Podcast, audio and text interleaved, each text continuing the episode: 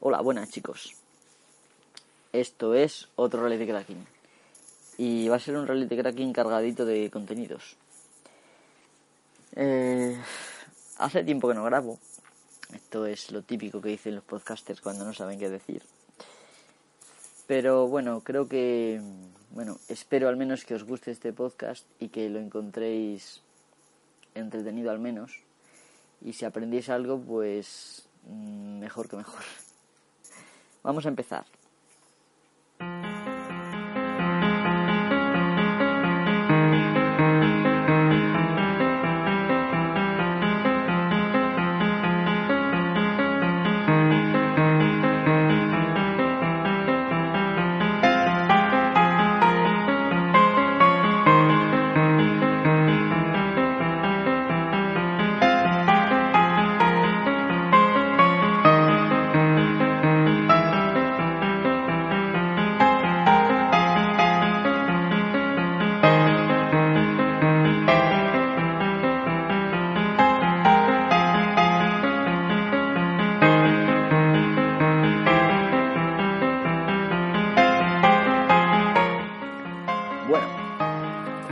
Empezando. Y voy a empezar por haceros un pequeño. un pequeño resumen de lo que voy a hablar. Eh, voy a hablar de algunas cosas con más mm, enjundia, digamos, con más sustancia, como por ejemplo la controversia entre System, el nuevo System D, bueno, ya lleva, tiene un tiempo, ¿no? Y Init. También os voy a hablar de GNU Social, eh, voy a hacer un pequeño inciso en, en con qué grabo y después os voy a contar, ya para terminar y para relajarnos un poco del todo, eh, os voy a contar un poco algunas noticias del mundo de la seguridad eh, y cosas eh, que os van a interesar, creo. Así que vamos a empezar por la primera parte y os dejo con, conmigo mismo hablando. Controversia entre Systemd y Init. Esto es un tema que me pidió Cooperfix hace ya tiempo y no me había atrevido a, a abordarlo hasta ahora.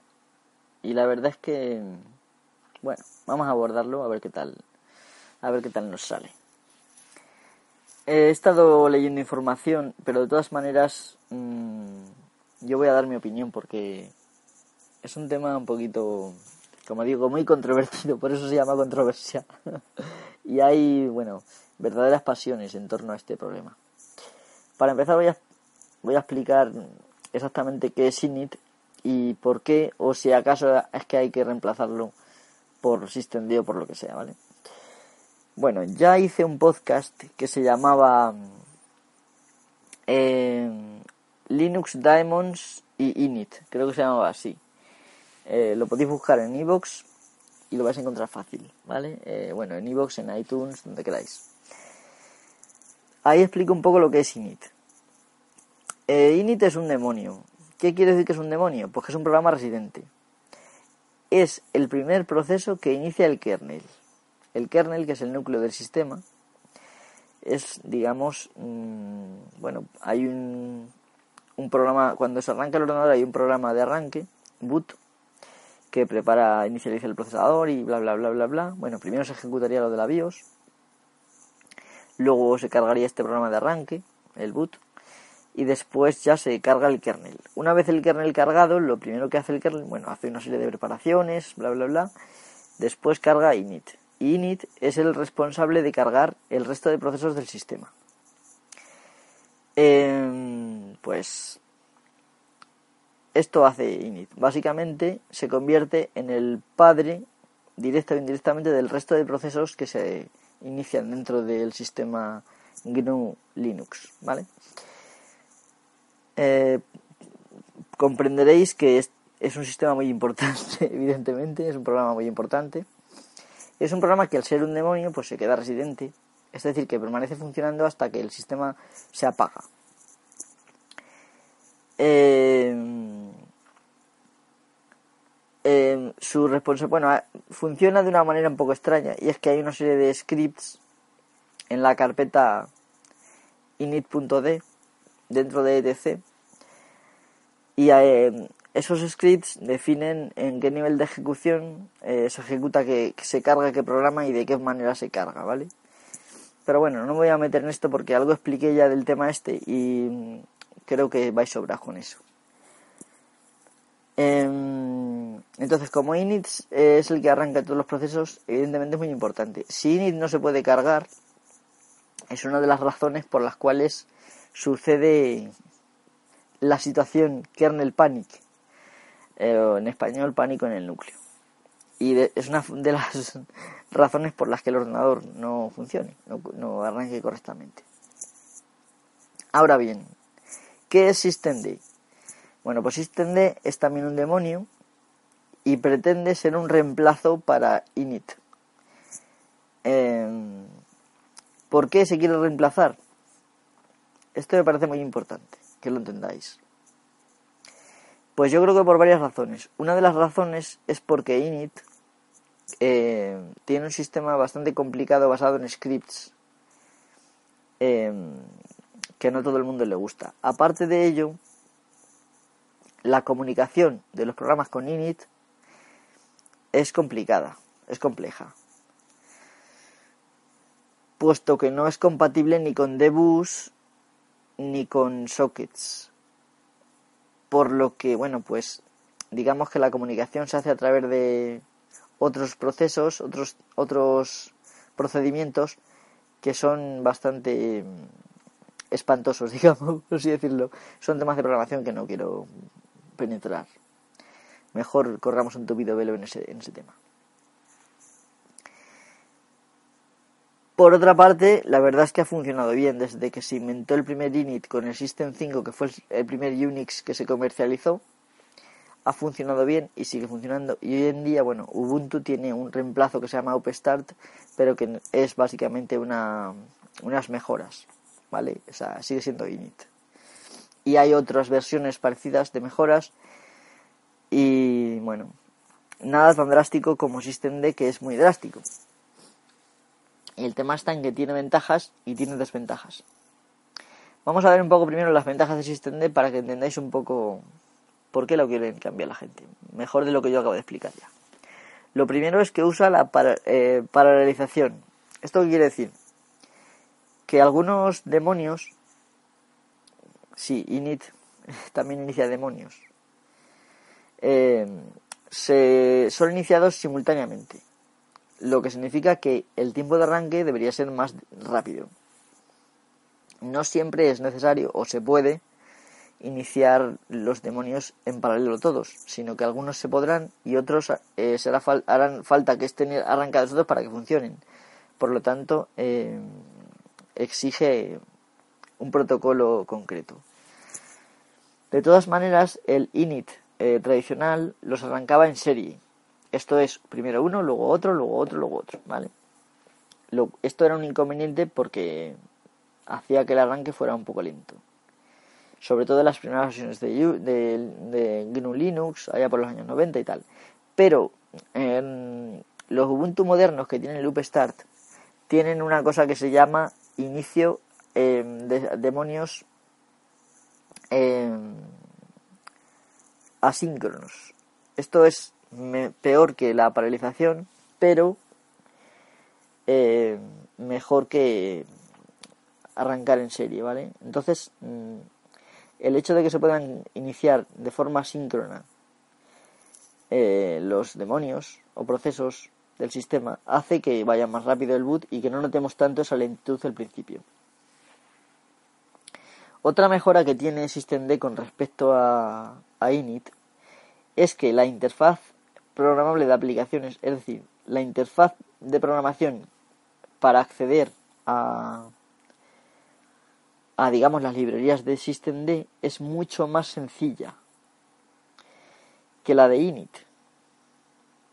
Como he dicho, eh, al, contrario que init, esta sí permite debus y sockets, que son sistemas, digamos, protocolos de comunicación entre procesos no es lo mismo que los sockets TCP. Para que alguien no, son sockets estándar de Unix. ¿Vale? De esta forma tú puedes simplemente desde tu código hablar con systemd. Cosa que con init es cuanto menos jodida. Eh, la sintaxis de unidad también es simple. Simplemente, pues, para la mayoría de los casos, tienes que iniciar un demonio en, durante el arranque y matarlo al apagar. Los scripts basados en Bash mm, de init, pues necesitaban un, una especie de moldes de código enormes eh, que eran un poco incómodos y Systemd no necesita, no necesita esto. De hecho, mm, la forma de configurar el arranque de procesos en Systemd es a través de archivos de configuración y no scripts. Bueno, esto es considerado una gran mejora. Otra mejora es que tiene eh, un sistema de registro integrado, es decir, logs, logs integrados.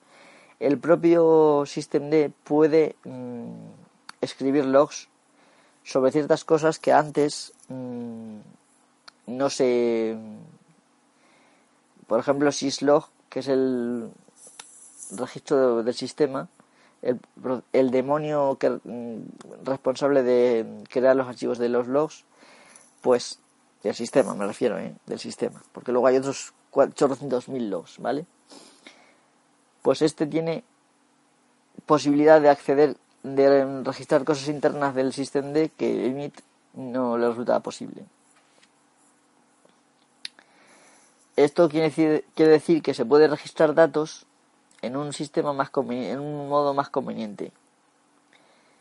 Por ejemplo, puedes obtener logs de procesos específicos, unidades o bueno, los objetivos que tú quieras. Y también se pueden añadir información adicional al log eh, usando dentro de tu código pues las librerías de systemd. Evidentemente systemd usa muchísimas cosas nuevas eh, que no menciono y que no voy a mencionar porque sería absurdo. O sea, no, este, este podcast permite ser, quiero decir, quiero que sea informativo, pero no quiero que sea un rollo. Las contras es que todo todas las librerías y todas las cosas están en un, único paquete. Lo cual es un poquito, ¿cómo decirlo? Poco limpio y poco y un poco abusivo, digamos, en memoria. A mí que me gusta aprovechar la memoria lo máximo posible y no cargar cosas superfluas, pues esto, el que esté todo en un paquete, ocurre que a veces cosas que no se necesitan en un momento dado están cargadas en memoria sin necesidad, ¿vale? De todas maneras, con los sistemas modernos no es un problema. Esto tengo que, tengo que aceptarlo. Entre cosas que tiene, para que lo entendáis, que no se trata de poquitas cosas, sino muchas, es, por ejemplo, eh, verificación de, de, códigos QR, eh, un, servidor HTTP embebido, eh, una librería de serialización de JSON, esto es para transmitir JSON y demás, ¿no? En fin, lo que se te ocurra, seguramente que está. Mm, esto significa que, bueno, que hay un montón de cosas ahí que probablemente no se van a necesitar y están ahí, ¿no? El programador, un tal Lennart eh, Pottering, me parece que es, Lennart Pottering, Lennart Pottering, pues prometió dividirlo después en, en distintos paquetes, pero no ha tenido lugar y no sabemos cuándo va a tener lugar. También otra cosa que pasa es que no es mm, completamente, bueno, mm, voy a decir que no es compatible directamente con POSIX. POSIX, lo deletreo P-O-S-I-X y latina, ¿vale? Es un estándar de llamadas al sistema que permite que sea fácil portar los programas de unos de unas arquitecturas a otras. Eh, al ser las llamadas al sistema iguales, es decir, el kernel encapsula ciertas cosas del sistema de tal forma que la programación, digamos, pues que se pueda fácilmente con algunos cambios sencillos llevarnos de un, de un sistema a otro, ¿vale? Claro, esto al no ser compatible con POSIX lo hace menos portable. ¿Qué significa? Pues que usa muchas características exclusivas de Linux y por lo tanto que no pueden ser usadas en otros sistemas eh, como por ejemplo BSD. mucha, bueno, nosotros que usamos GNU Linux evidentemente podemos ignorar esto, pero es un tema a tener en cuenta, porque POSIX eh, fue una gran, un gran avance y yo creo que es una pena que, porque yo creo que no es difícil. Hombre, sí, sí es verdad que POSIX limita y han querido quitarse esa carga, pero bueno, en fin, ellos sabrán. Y también vosotros ya sabéis más o menos, ya podéis acceder. Em, otra cosa que tampoco gusta es que hay algunos que están intentando forzarlo, forzar su implementación de una forma bastante agresiva. Eh, tengo la garganta un poco irregular. Eh, bueno, por ejemplo, el proyecto eh, Genome mm, está intentando forzar systemd como una dependencia estricta. Es decir, que si quieres Genome tienes que tener systemd. Estoy refiriéndome a las versiones modernas, porque las versiones antiguas pues siguen funcionando como estaban, ¿vale? Em, a mí personalmente no me hace ninguna gracia que me intenten pasar algo así a la fuerza. Y por esa razón, pues posiblemente decida pasar como de la mierda de Genome. Pero bueno, lo que a mí me parece eso, a otra gente le parecerá de otra forma, ¿no? No es una, quizás es una razón un pelín egoísta. No sé si egoísta la palabra, o simplemente de mi personalidad, ¿no? Y de mi forma de ser. Que no me gustan las imposiciones uno tiene que demostrar que esto es mejor por esto, por esto, por esto, tal, ¿no? Y no y no imponerlo simplemente porque quiero yo y ya está, ¿vale? Si ellos lo quieren imponer porque les resulte mucho más fácil para su código y tal, pues me parece bien, ¿no? Pero debe de haber formas y, y es posible además de compatibilizar con gente que decida otras cosas. Imponerlo por la fuerza es mal rollo. Otro de los inconvenientes, y esto también es personal, pero también tener en cuenta que hay otra gente que piensa lo mismo, es que el tal Leonard Pottering es mm, un poquito gilipollas. Y cuando la gente va con reportes de bugs o bien a comentarle alguna posible mejora, digamos que no se lo toma muy bien. Y bueno, pues suele ser del tipo de yo tengo razón y joderos los demás, ¿no? Esa postura es la que toma muy a menudo y la verdad es que es un poquito cargante, ¿no? Aunque es verdad que ya no tiene menos importancia porque hay un gran, ahora hay un gran equipo detrás de SystemD, es decir, no está él solo. De todas maneras, es el desarrollador clave el que más o menos sabe cómo funciona todo. Y por ejemplo, Linus Torvalds que es el desarrollador jefe de, del kernel Linux, pues lo ha propuesto, vamos, lo ha mencionado en alguna ocasión, y no solo él, más gente. Entonces, bueno, eh, ya más o menos os he explicado. Sí, es verdad que mejora cosas, pero es un cambio muy radical. Y bueno, desde luego actualmente funciona todo con init y la verdad es que no sé si hace falta un cambio radical, pero es cierto que cuando uno arrastra cosas desde hace mucho tiempo, pues la necesidad de cambiar o las ganas de cambiar o las ganas de liberarse de ciertas cosas, pues pueden quizá más. Y eso hace que mucha gente pues empiece cosas nuevas. Y este esto de Systemd es una cosa nueva que bueno ya mm, tiene tintes de que se va a imponer. Probablemente bueno ya muchas distribuciones muchas distros lo implementan.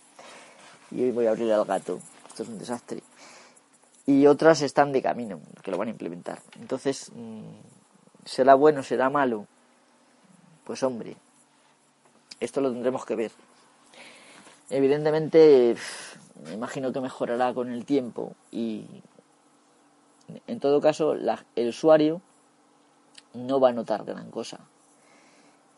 Es temas de decisión a nivel de crear una distribución y demás. Así que bueno, me gustaría saber qué opináis. Por ejemplo, gente como Copperfix o gente como Carlos Cal. Ah, fue, fue Carlos Cal creo el que me lo dijo. Carlos, dime qué te parece. Lo que he comentado, si te parece correcto, si te parece que me he saltado cosas. También me gustaría saber la opinión de Seguridad Overflow. Mm, podéis contestarme por email a rcracking.gmail.com a ver si soy capaz de deletrear, de deletrear rcracking R C R A C K I N G. Eso es. R C R A C K I N G. R cracking vale con C K. Em, si queréis darme vuestra opinión puede ser por correo por audio correo. Si me mandáis audio correo lo pondré en el podcast que viene, ¿vale? Que procuraré que sea antes que este, claro. Siempre me gusta debatir con, con la gente que sé yo que más o menos maneja estos temas. Yo la verdad es que, como digo, siempre me afecta mucho el que, el que gente como estos gilipollas de genome intenten imponer cosas, ¿no? Y eso me genera una, aparte de si el Lenart está en gilipollas también, ¿no? Eh, me genera un poco de rechazo. Pero es posible que Systemd sea un, reemplazo decente para Init. Mm, evidentemente no volverá a ser lo mismo. Eh, estamos cambiando una pieza clave de la historia de, de GNU Linux y es una pieza clave en, el poema de Gilgamesh de, del mundo hacker. ¿no? Eh, bueno, ya he dicho que el poema de Gilgamesh del mundo hacker es Unix, ¿no? Pero como herencia de Unix también GNU Linux es. Entonces es siempre un cambio así de drástico, pues deja cicatrices y no queda todo bien. Pero bueno, decidme lo que queráis y yo estaré encantado de comentarlo aquí si queréis. O comentarlo con vosotros en directo, a través de Telegram. Quien quiera comentarme por Telegram lo que sea, Quizá me voy a arrepentir, mi nick es arroba mist, también, M-H-Y-S-T, ¿vale? Arroba M-H-Y-S-T. Si me buscáis en Telegram y podéis comentarme cualquier cosa, os lo agradeceré. Bueno, pues... Mmm, esto es todo en este tema.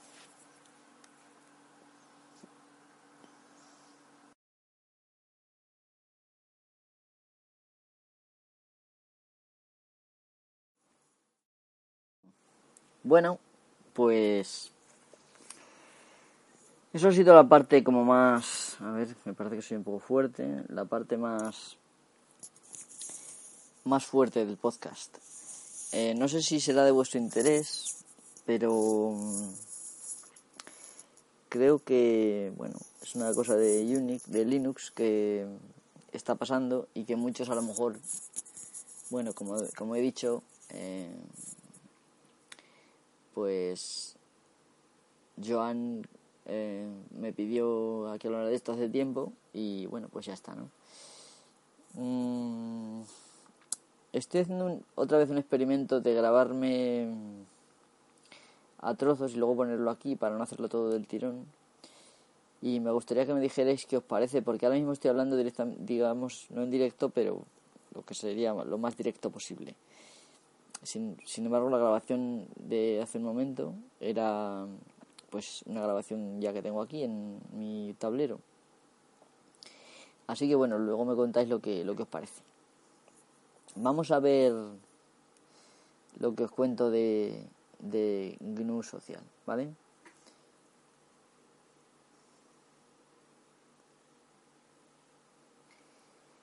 GNU Social. Las redes sociales están muy bien, es cierto.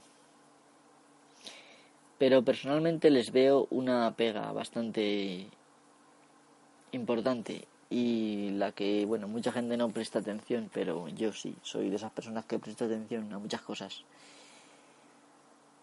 Mm, esas redes sociales que nosotros usamos mayormente como Facebook, Twitter, Google Plus, tienen en común todas ellas que están en propiedad de empresas grandes cuyos objetivos no siempre coinciden con los nuestros. Y es una pena depender de esa gente, cuando muchas veces hacen cosas como fastidiar a las buenas aplicaciones. Por ejemplo, vamos a ver, los clientes de Twitter. Todos sabemos lo pésima que era la aplicación de Twitter para Android. Eh, y para, bueno, da igual, la aplicación de Twitter. cómo se empeña en mostrarnos publicidad, en el entorno móvil sobre todo.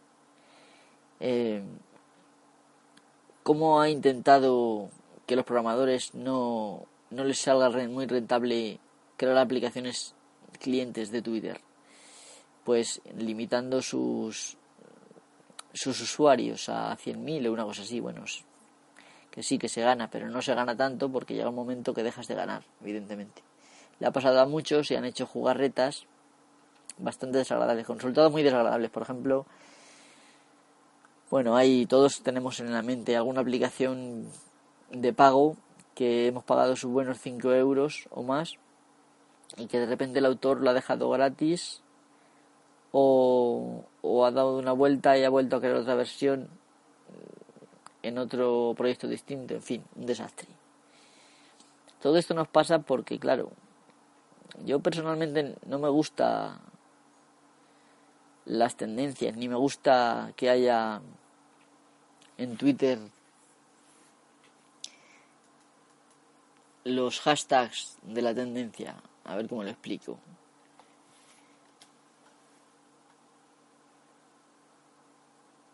El silencio es incómodo, ¿verdad? Pues no, acostumbraros. Bueno, mm, aquí por ejemplo estoy entrando en Twitter y, y pone, tengo talento para Eagles. Mi mamá una vez me dijo, Mary Poppins, Rompesuelas Vivo, Champions, Feliz Martes, Olivia. Cerati dijo, Akira. Bien. Uno, un momento dado puede ser divertido dejarte llevar por los trending topics, que es el nombre que estaba buscando y no encontraba. Eh, la verdad es que, que sí, que se atrae no pensar y dejarse llevar por lo que dicen los trending topics y pones a hablar de la chorrada del momento. Pero nos tenemos que dar cuenta de que esto eh, se le puede dar la vuelta a la tortilla muy fácil. Es decir, en un momento dado, la gente puede mover los temas hacia donde quiera, hasta donde quieran, ¿no? Pero también puede darse la otra la otra mm, situación y es que las empresas paguen un dineral porque se hable de tal o cual cosa.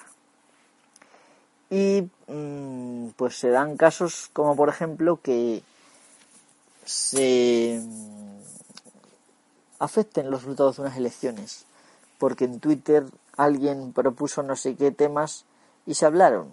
Porque Twitter o Facebook o cualquier otra, o sea, tienen unos intereses que van más allá de los meramente aparentes. Y esos intereses mm, les vienen dictados por sus inversores.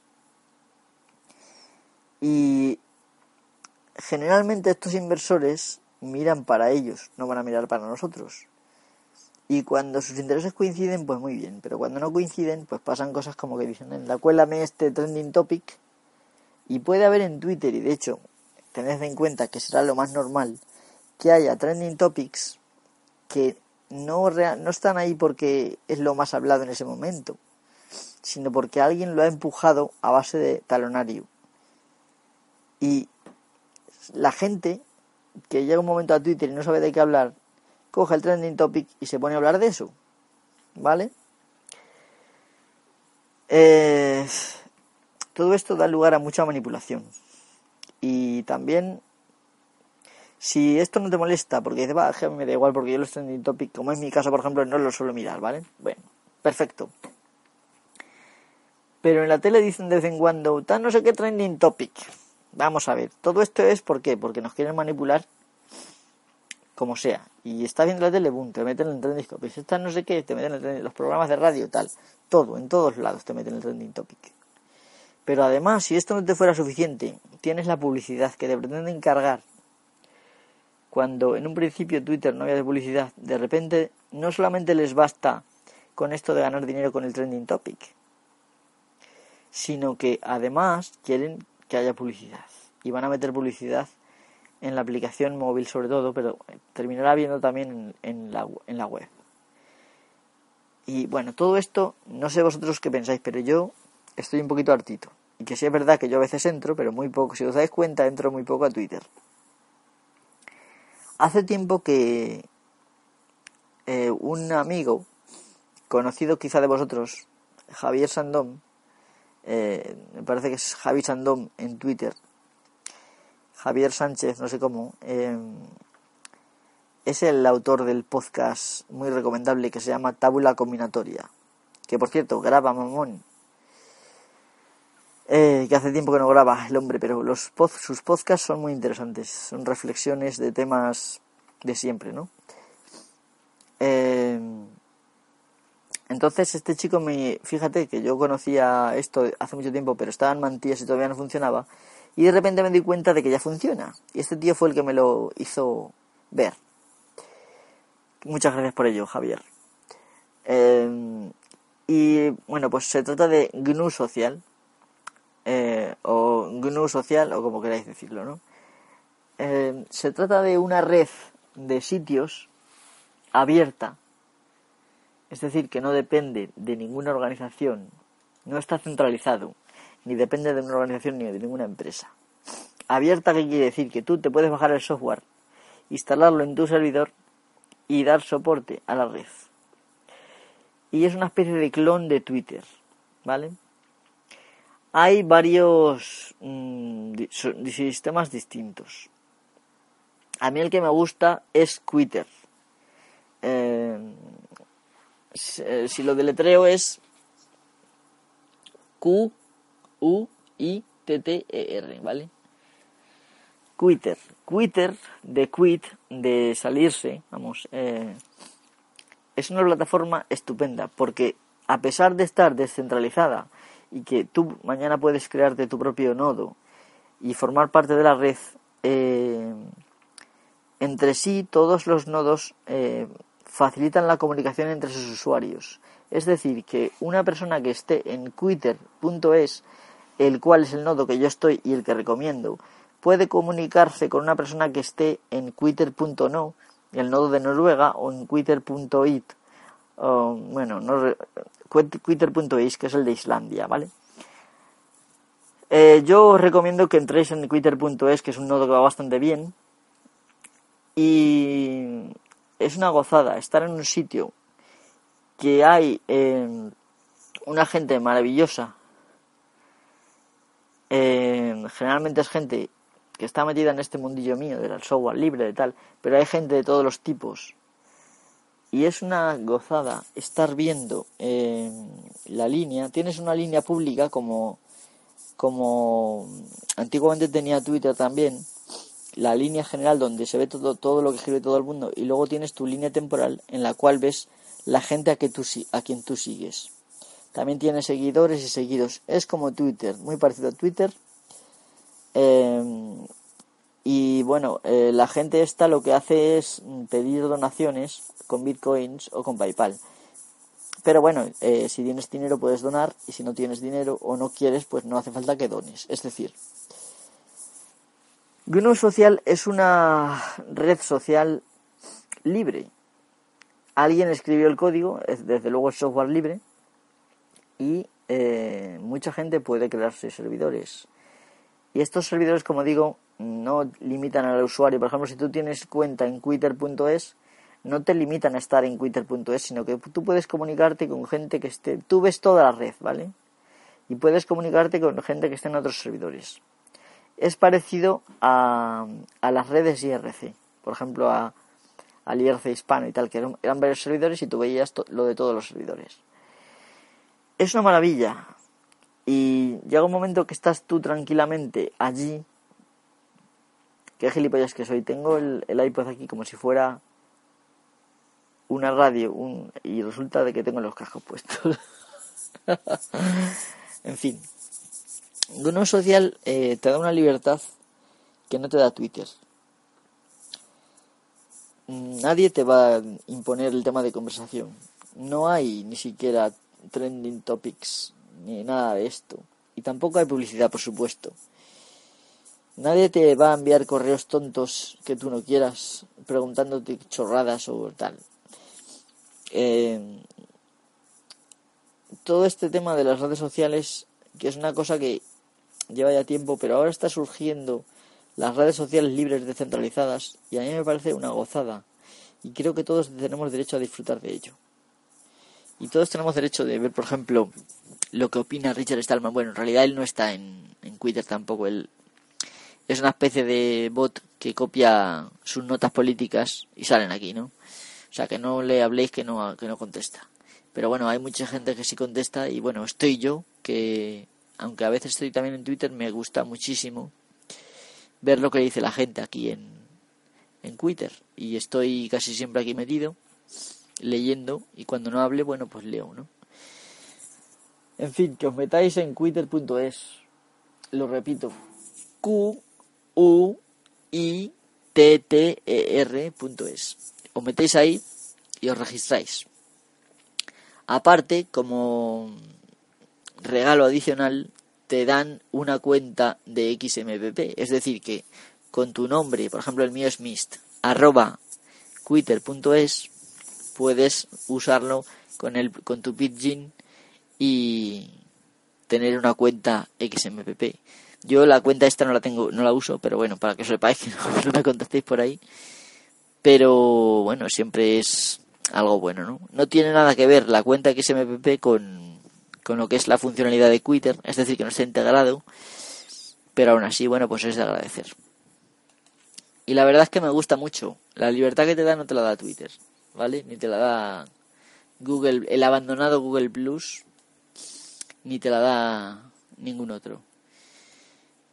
Y por supuesto, quizá no vaya tan fluido como va Twitter, evidentemente, porque esta gente no tiene unos hostings tan buenos como tiene Twitter. Pero por ejemplo, Twitter.es va bien. Y si no te gusta cómo va Twitter.es, siempre te puedes ir a otro lado. O siempre te puedes coger el software, instalártelo en el servidor y ofrecer tus servicios. Y si quieres, también puedes pedir donaciones.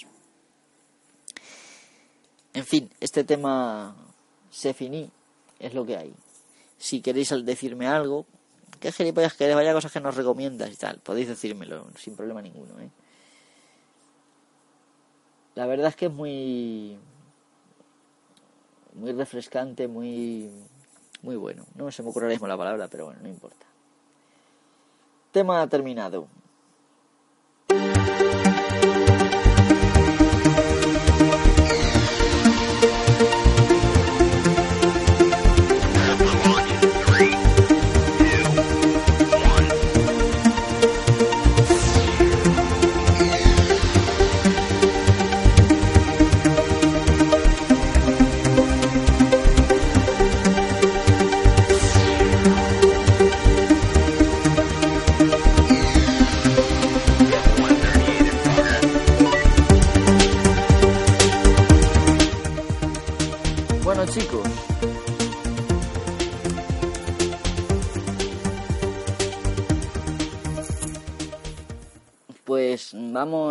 Por la mitad del podcast, creo. Y pues creo que es momento de, de, ver las noticias. ¿O qué pensáis? ¿Vemos las noticias?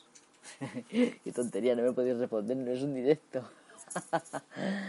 bueno, em, vamos a dejar las noticias para el último, tal como he dicho en el, en el sumario del principio. Y vamos a... Os voy a explicar un poco cómo grabo. Eh, es una cosa muy... que los podcasters no gusta mucho hablar de esto.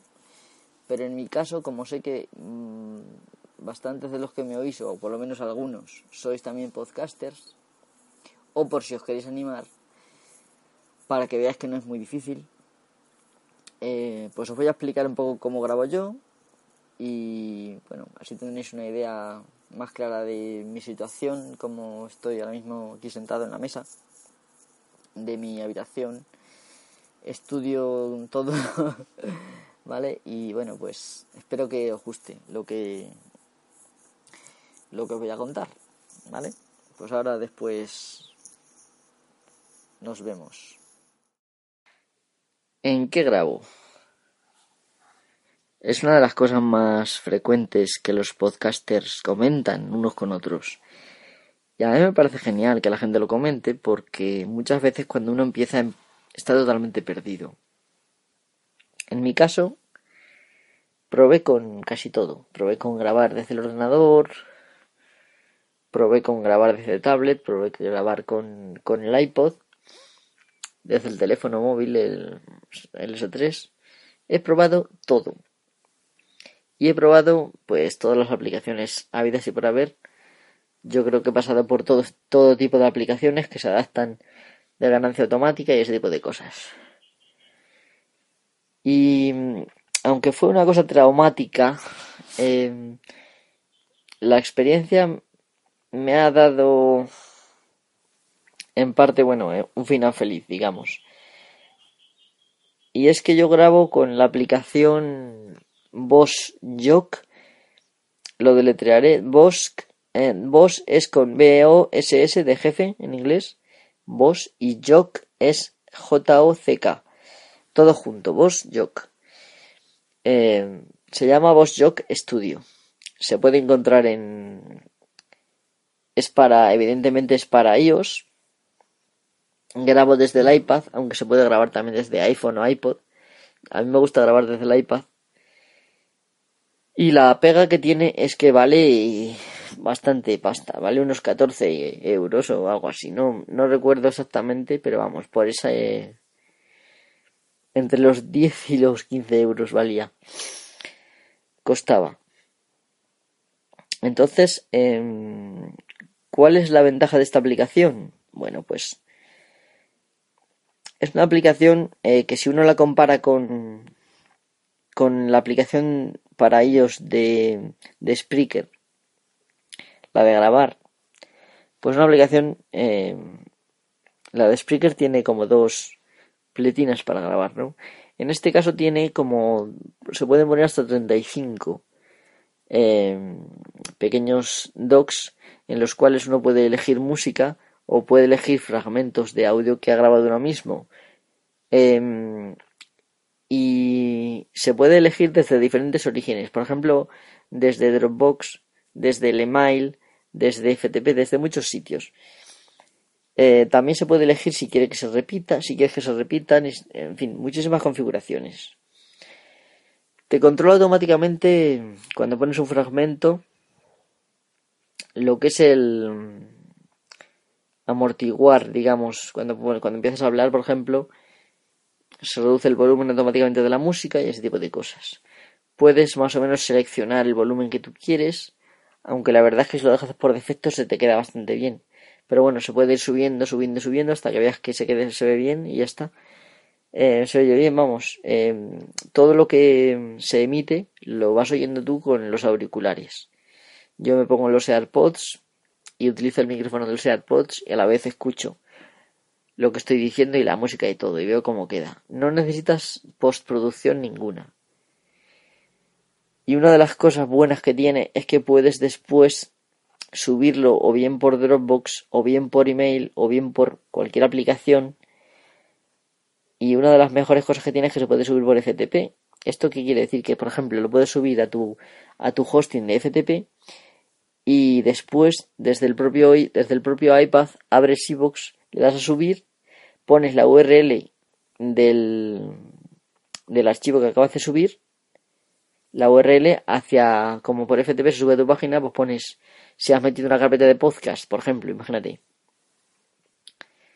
Eh, pones podcast, pones por ejemplo tu dirección, ¿no? mis.es en mi caso, barra podcast, barra, y por, y por ejemplo pongo episodio 1, episodio 13, episodio tal, ¿no? Punto mp3 tú pones eso en iVoox y automáticamente te lo sube.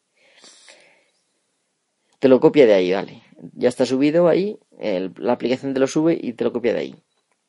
En, en mi caso, si quisiera lo podría subir a mi propio gestor de podcast que tengo, el cual tengo enlazado con iVoox. Porque permite mm, subir desde, o sea, aceptar podcast desde FTP. La verdad es que la aplicación es muy buena, me permite estar relajado grabando, elegir las músicas que yo quiero. Por supuesto, yo normalmente antes de empezar he elegido unas cuantas músicas. La sintonía del podcast también la tengo ahí y simplemente le doy a los botones y se va escuchando. Puedo parar cuando yo quiera, hablar con, con música de fondo, lo que yo quiera. Y la verdad es que es una aplicación mm, genial, ¿no? Em, te mantiene una biblioteca de, de música y esta biblioteca es accesible a través de wifi. Mm, dándole un botón simplemente te, te dice la dirección tú te entras a esa dirección y te puedes bajar los archivos. Es decir te da unas comodidades impresionantes. O sea que aunque la aplicación cueste lo suyo que es una aplicación quizá de las más caras eh, creo que merece la pena. Se puede personalizar, bueno, tiene muchísimas opciones para personalizar el... Mm, la velocidad a la que se baja el volumen, todo ese tipo de cosas. En fin, yo la verdad es que no entiendo mucho porque no soy disc jockey ni nada de esto, pero la verdad es que me apaña muy bien y la aplicación desde que la descubrí Ahora mismo no recuerdo, pero fue otro podcaster el que la mencionó. Desde que la descubrí, uso esa y no quiero usar otra. Em, no necesito editar. Es una cosa muy importante. Em, yo en el momento que quiero grabar, si tengo que editar, me supone un escalón más. No es que no lo pueda hacer. Pero si me da pereza grabar y tengo que editar, es un paso que me puedo evitar. Entonces yo me evito ese paso dejándolo a su vez bastante a mi gusto el audio y con eso pues mm, ahorro tiempo y a la vez me relajo y no sé tengo otro tipo de perspectiva a la hora de grabar el podcast que si luego tengo que estar pensando que lo voy a editar y lo voy a subir en fin. El caso es que esa aplicación me gusta mucho y es la que uso. Y normalmente a veces para grabar los fragmentos de audio uso la grabadora de voz del iPod, que es la misma del iPhone, me imagino, em, que graba con una calidad bastante aceptable y luego esos audios los subo a Dropbox directamente a través de la propia opción de compartir de la grabadora y desde Dropbox los pillo con la aplicación de VoiceJock del iPad. Por lo cual me, mm, los, si, hago fragmentos, que no siempre hago fragmentos, pero a veces cuando quiero grabar de un tema en concreto, pues si se me ocurre grabar, por ejemplo, ahora o dentro de un rato, cuando yo quiera, me es mucho más cómodo coger el iPod, coger la grabadora y grabar y dejarlo ahí, que estar pensando en el, en el momento en que vaya a grabar el podcast, grabarlo todo del tirón, siempre es como más estresante, porque se me pueden olvidar cosas, mientras que si estoy hablando de un tema tranquilamente, es posible que me enrolle, pero no se me olvide, suelen olvidar las cosas. Em, bueno, pues eso es, así es como grabo y yo subo todo a mi a mi página web, es decir, a mist.es, mhyst.es barra rcracking, ahí tengo yo el podcast lo tengo con una cosa que se llama Podcast eh, Generator, que es un gestor de contenidos para podcast. Y puedo perfectamente mm, mantener ahí mi podcast. Si bien es verdad que a veces me han dado quejas de que mis podcasts se repiten. Por ejemplo, eh, si tenéis alguno de este problema, ayer creo que fue, actualicé el podcast y me pidió que regenerara la lista de podcast.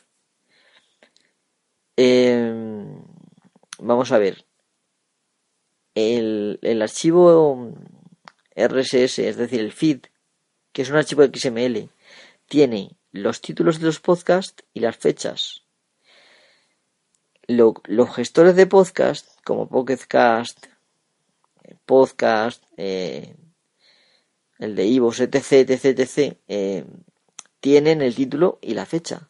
Perfectamente puede comparar eso para evitar duplicidades. Sin embargo, a veces, sobre todo Pocket Cast, que a pesar de que es un excelente gestor de podcast, a veces hay duplicidades, se quejan de que es que resubimos los audios. Eso es mentira, no resubimos los audios.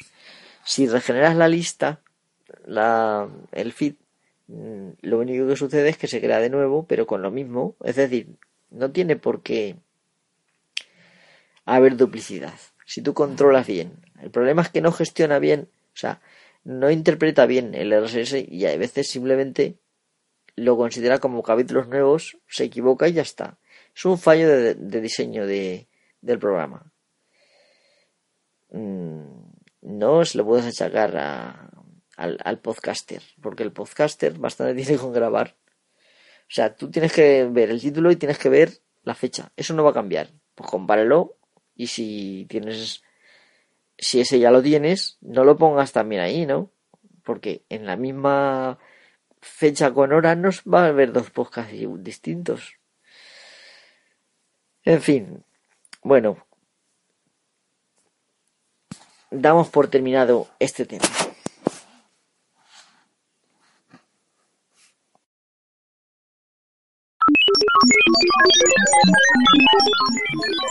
Ay, sé que esta música da mucha guerra, pero bueno. Ya la quito, ya la quito, ya la quito. Bueno, eh, pues eso. Acabo de mirar ahora mismo el mi feed y efectivamente hay un hay una sección dentro de ítem en la que pone GeoID, que es el identificador del podcast, y entre ellos tienes la fecha de publicación, que la etiqueta se llama pub date, ¿no? O sea, fecha de publicación, pub, pv, date, ¿vale? Eh, y viene la fecha que, bueno, del último podcast mío, que fue el día 13 de julio. La verdad es que hace ya meses entonces que no grabo. No sabía, yo no era consciente de que había... Bueno, como he grabado también desde el otro podcast de Spreaker, eh, ya sabéis, si buscáis en Spreaker Reality Cracking, también tengo allí algunos podcasts que son informales. Lo que ocurre es que como ahora se me han llenado las 10 horas y no quiero borrar ninguno, pues no sé lo que voy a hacer, pero quizá voy a tener que ir borrando algunos para poder seguir grabando. Esos podcasts son como más, esos episodios son como más frescos, más em, más inmediatos y yo qué sé, son menos serios que este, más casuales, ¿no? Em, el caso es que las aplicaciones que que, quieran llevar eh, la cuenta, pues con, con el dato este de date toda la información está que en, en el guide, el, el guide no se puede repetir porque viene la URL de donde está el audio y viene la fecha y una serie de datos como la duración. O sea, si coges el, lo que es el, el guide y coges la fecha de publicación, es que es imposible. O sea, incluso el guide no se puede repetir, ¿vale? Bueno, vamos a comentar algunas pequeñas noticias que a mí me han resultado muy graciosas y espero que a vosotros también os resulten.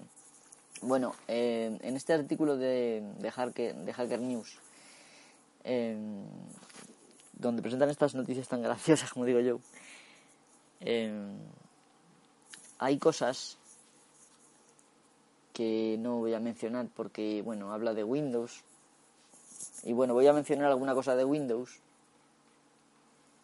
pero poco, porque quiero, voy a grabar probablemente esta semana, o si no, bueno, me imagino que será, si no, la que viene, estas semanas que estamos en, en fiestas aquí. Pero bueno, creo que por ahí por el final de la semana podré grabar con, Verso y quizá hablemos de Windows, no sé, a lo mejor quiere hablar de otra cosa. Y eso lo voy a reservar. Si no hubiera grabado este podcast sobre el tema de Windows 10, que me parece que también sería muy interesante. Em, bueno, eh, la primera noticia que quiero comentar, ya voy a ser breve porque llevo 50, más de 50 minutos y la verdad es que no quiero pasarme, ¿vale?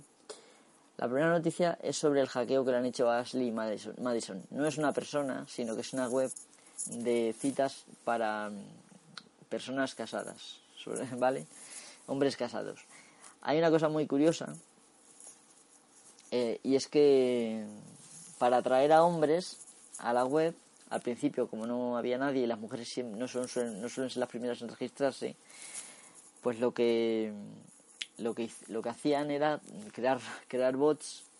Un bot es, es, un programa que simula que es otra cosa, ¿vale? Eh, una mujer en este caso. Y se enrollaban a cascar con, por el chat con los hombres. Entonces los, los primeros hombres que entraron hablaron claro, directamente con bots. Esto es muy curioso. Yo desde luego eh, después de pagar, no sé lo que pagarán, pero me parece que hay que pagar por entrar, pues no me haría ninguna gracia que me dijeran, es que has estado hablando con John Siri. en fin. El caso es que en 10 días, los que han hecho el hack a Ali Madison, voy a poner un momento música y ahora vuelvo, ¿vale?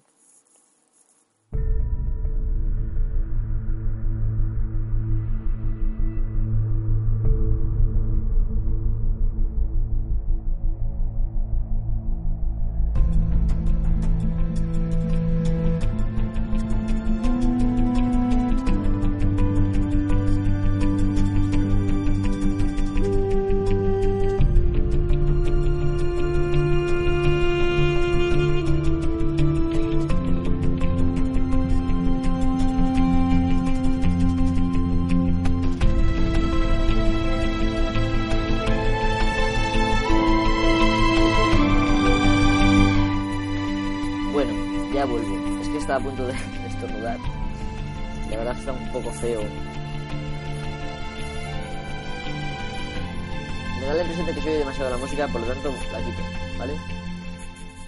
Em, bueno, em, lo que lo que estaba diciendo es que hackearon este sitio. No sé muy bien las razones que estuvieron detrás. Quizá fuera un hombre cabreado por hablar con bots, pero vamos, esto me lo invento yo, no, no lo tengo claro. El caso es que es muy curioso. Quizá me está rozando un montón el micrófono de... O es el, los cascos que están un poquito que se mueven, a ver si así se mueven menos. Y estoy oyendo ruiditos como clis, clis, clis, clis, y quizás sea porque se muevan los cascos. Espero que ahora ya no se muevan. El caso es que eh, después del hackeo que le han hecho, que han robado un montón de datos, entre los datos que han robado ha sido pues información de login de muchos usuarios. Y en 10 días, en tan solo 10 días, han logrado craquear 11 millones de contraseñas. Y entonces estos mm, cachondos hackers,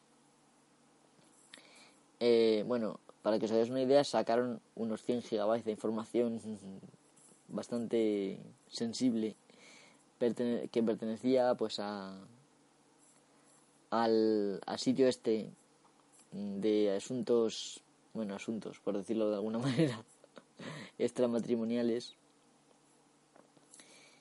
y también tienen el código fuente de la compañía la web de la compañía us- detalles de los usuarios y las contraseñas estaban lo que se llama codificadas con hash vale entonces las han cifra- descifrado y las, el, las, ma- las 30 más usadas, en este caso de las peores, otra vez el ruidito, estaros quietos, chicos, gremlins, estaros quietos. Mm, Las peores usadas que me han llamado mucho la atención son 1, 2, 3, 4, 5, 6, 1, 2, 3, 4, 5. Es decir, 1, 2, 3, 4, 5, 6 mm, lo tienen 120.511 usuarios. 1, 2, 3, 4, 5 lo tienen 48.452 usuarios. La contraseña password lo tienen 39.448 usuarios. La contraseña default en mayúsculas 34.275. La contraseña 1, 2, 3, 4, 5, 6, 7, 8, 9 26.620 usuarios.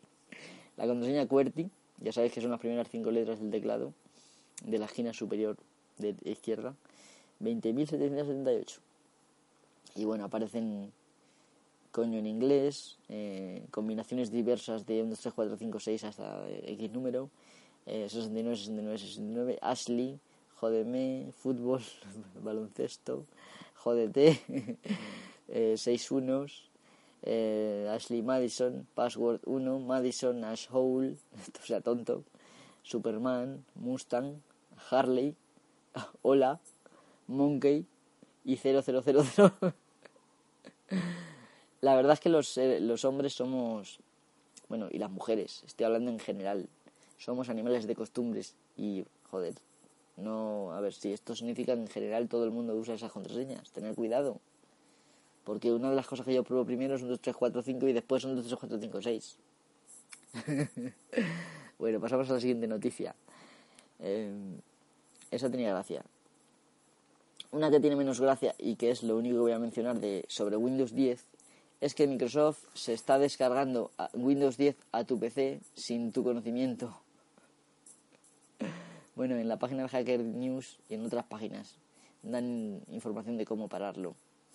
Eh, esto es porque, como ya he dicho en alguna ocasión, aunque no os tengo claro si en este podcast, que creo que no, eh, está Microsoft para poder todo el mundo actualizarse a Windows 10 desde Windows 7, Windows 8, Windows 2.1, ya sabéis, que era desde donde se podía mm, uno actualizar a, a Windows 10, pues vio que era mucho mucha caña para sus servidores, ¿no? Entonces, ¿qué hicieron? Pues sin preguntarle nada a los usuarios, que poco a poco se les vaya bajando y que se use los ordenadores, el ancho de banda de los usuarios como si fuera un sistema P2P para que la gente actualice sin depender tanto de los servidores de Microsoft. Esto que así de pronto puede parecer algún inocente y que quizás, quizás muchos usuarios, si se les preguntaran si estuvieran dispuestos a ceder un 10% o un 5% de su ancho de banda para esto, quizá hubieran dicho que sí, pero de esta forma, sin decírselo a nadie. y, si, y si tú no lo quieres hacer esto, lo tienes que desactivar y no, no te lo dicen en ninguna manera del sistema, pues me parece un poquito rastrero. Y así le aparece mucha gente. es una de las razones por las que no recomiendo Windows 10, este tipo de cara dura, jetas de Microsoft. Otra noticia que me causa bastante impresión es que Samsung eh, ha lanzado eh, chips de 6 GB de RAM para los mm, smartphones de la próxima generación. Em, eh, Samsung fue el primero, parece ser, en traer las 4 GB de RAM en los móviles Android, con el lanzamiento del Galaxy S6 y el Galaxy S6 Edge.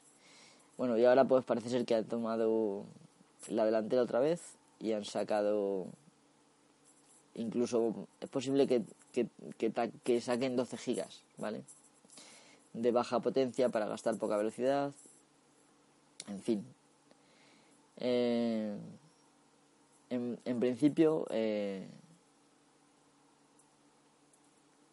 lo, di, lo dicho, están ya sacando chips de 6 gigabytes de RAM lo cual promete pues tener seguramente un Note X mm, con 6 GB de RAM, imaginaros, ¿no? Lo que se puede hacer con eso. Bueno, eh, parece ser que es muy eficiente, que la militaria iría mucho más ligera, que el diseño también podría ser simplificado y luego pues que tendría muchísimo mejor rendimiento y con, compatibilidad con, el sistema operativo, ¿vale? Bueno, siguiente noticia. Esta noticia sé que os gusta a los que escucháis podcasts llamados de tecnología, aunque yo no los considero más que escaparate tecnológico de móviles y otros gadgets. Em, unos hackers rusos em, se están dedicando a secuestrar satélites para ocultar sus, em, sus huellas eh, sobre sus operaciones. Es decir, en lugar de usar Tor para despistar si estás en Rusia, en Alemania, en donde sea, ¿no? Que sabéis que Tor permite... Algún día hablaré de Tor probablemente. Tor permite... Tú entras y el nodo de entrada pues está a lo mejor en España, ¿no? Pero el o en Estados Unidos, pero el nodo de salida a lo mejor puede estar en Ucrania o donde sea, no en China. Y entonces tú aparentemente para todo el mundo, a todos los aspectos, apareces como que vienes de China, eres chino, ¿no? o estás en China por lo menos. Em, pues esto lo que han hecho directamente es aprovechar satélites comerciales, muchos que están viejos y que no tienen ni siquiera encriptación, pues cogen el 2, interceptan y, secuestran satélites comerciales viejos para desde ahí eh, acceder al resto de Internet y ocultar sus mm, operaciones mm, de encargo, vamos. Son, gente que le mandas una tarea y te la hacen, no son de cualquier cosa. El grupo se llama Turla. O Turla APT también. Pero APT viene de avanzado y persistente amenaza. Bueno, eh, APT porque es Advanced Persistent Threat, que es amenaza en inglés. Pero vamos, significa eso. es bastante gracioso, ¿no? Que ahora ya los hackers rusos, que bueno, son legendarios por sus conocimientos y tal, em, que ahora estén aprovechándose de satélites para esconder sus, sus whereabouts. bueno, eh, una de las otra noticia em, que a mí me hace mucha gracia es que para bueno aquí eh, The Hacker News ofrece cómo eliminar el malware Keyrider que hackeó aproximadamente 225.000 dispositivos iOS. Me río porque, claro, Apple supuestamente es tan seguro, pagas tanto por el diseño, por la seguridad, por no sé qué. Malware, amigos. Bueno, otra cosa un poco más seria, aunque esto es serio porque al que le toque desgraciado es, es que expertos en seguridad han descubierto que los discos duros inalámbricos con wifi de Seagate eh, tienen una puerta trasera secreta Parece ser que hay una contraseña maestra a la cual pues permitirá el acceso a los datos mm, y nada menos que de forma inalámbrica, lo cual es un problema. No puedes ir con ese una vez que lo enchufes se te puede enganchar cualquiera. Básicamente es lo que permite. Así que bueno, tened cuidado. La verdad es que en general con todos los fabricantes de Estados Unidos. Y ciertamente ahora mismo no caigo, ni siquiera me acuerdo si sigue desde Estados Unidos. Quizás sí. Vamos a buscarlo en internet. Eh, sí, es estadounidense. Ya más o menos me sonaba. El caso es que es una putada que tú tengas una cosa que sea inalámbrica para que no tengas que enchufar cables del ordenador para acceder al disco y de repente pues que tengas una contraseña pone hardcoded que significa que la tienes enlatada en el chisme es decir que no se puede quitar. En fin vamos a pasar a la siguiente noticia también muy graciosa. La policía china ha arrestado a 15.000 sospechosos por supuestos cibercrímenes eh, como parte de una operación eh, de seis meses eh, llamada Limpiando Internet. es decir, esta es una nueva forma del gobierno chino de eliminar disidentes, me imagino. bueno, em, lo cierto y verdad es que creo que voy a terminar, porque ya llevo una hora y siete minutos, y aunque hay todavía más cosas, voy a decir una última que me parece que va a resultar muy graciosa, ¿vale? Bueno, pues... AR. Siguiente noticia, ¿vale? AR.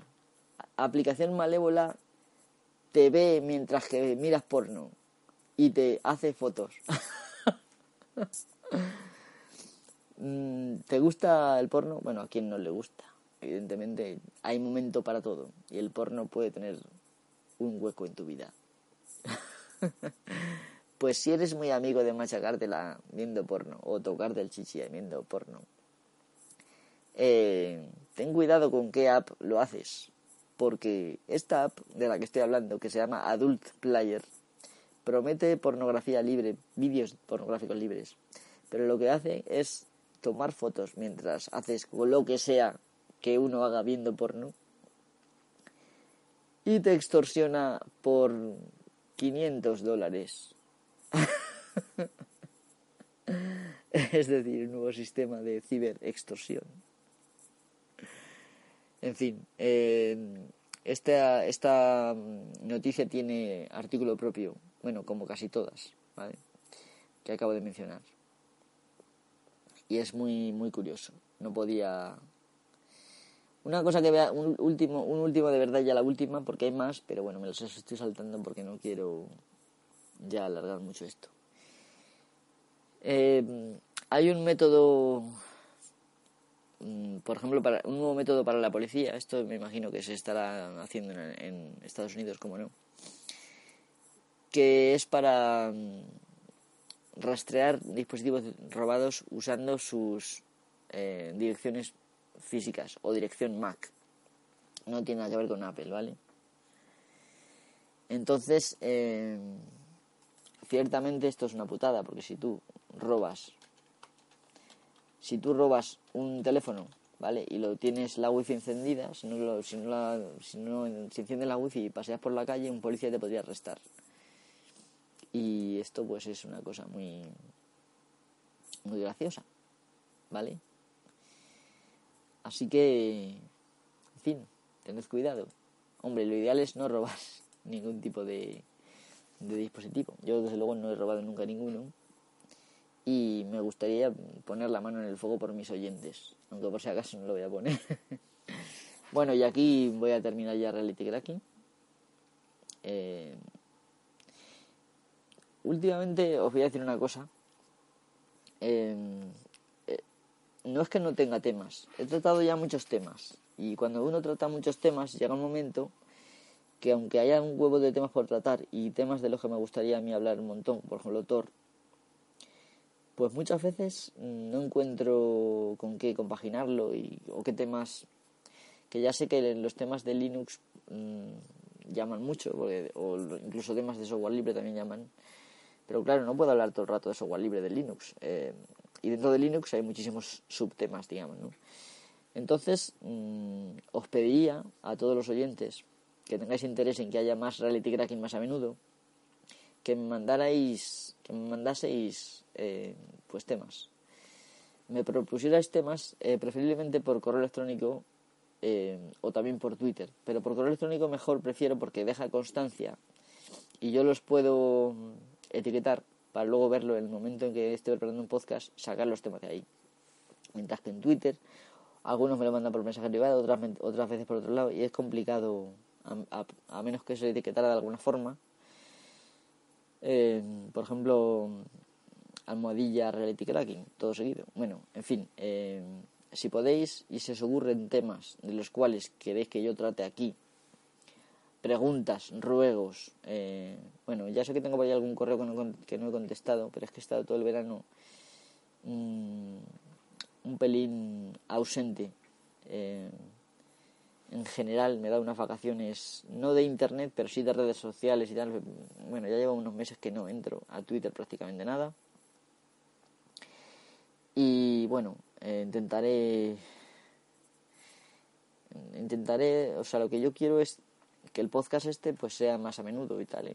si hay temas, mm, pues a lo mejor me refresco la memoria de otros temas, yo que sé. Y, tenemos un reality cracking más a menudo, más aunque tampoco con que haya uno cada semana o cada 15 días yo me conformaba, o sea, no, no pido más. Así que nada, eh, ya es una hora y doce minutos. Me he pasado un, un pelín hoy, pero bueno, tenía que contar unas cositas. Y ya está. Así que nada, muchas gracias por escuchar este podcast. La verdad es que es un, un gusto que haya tanta gente que escuche este podcast. Eh, porque sí que me, cuando voy a ver las estadísticas me gusta que haya mucha gente que lo haya escuchado, ¿no? Eh, me gustaría que este podcast os haya gustado, eh, pero bueno, si no os haya gustado, pues me podéis decir, pues vaya podcast de mierda que has grabado, podéis decirme lo que queráis, ¿vale? No hay ningún problema, yo acepto las críticas y no os voy a bloquear por decir eso, ¿vale? Eh, así que nada, hasta la próxima, chicos. Mm, voy a terminar con algo de música, pero esta vez no va a ser Conan, que ya mucho Conan. Hasta luego, chicos, hasta siempre.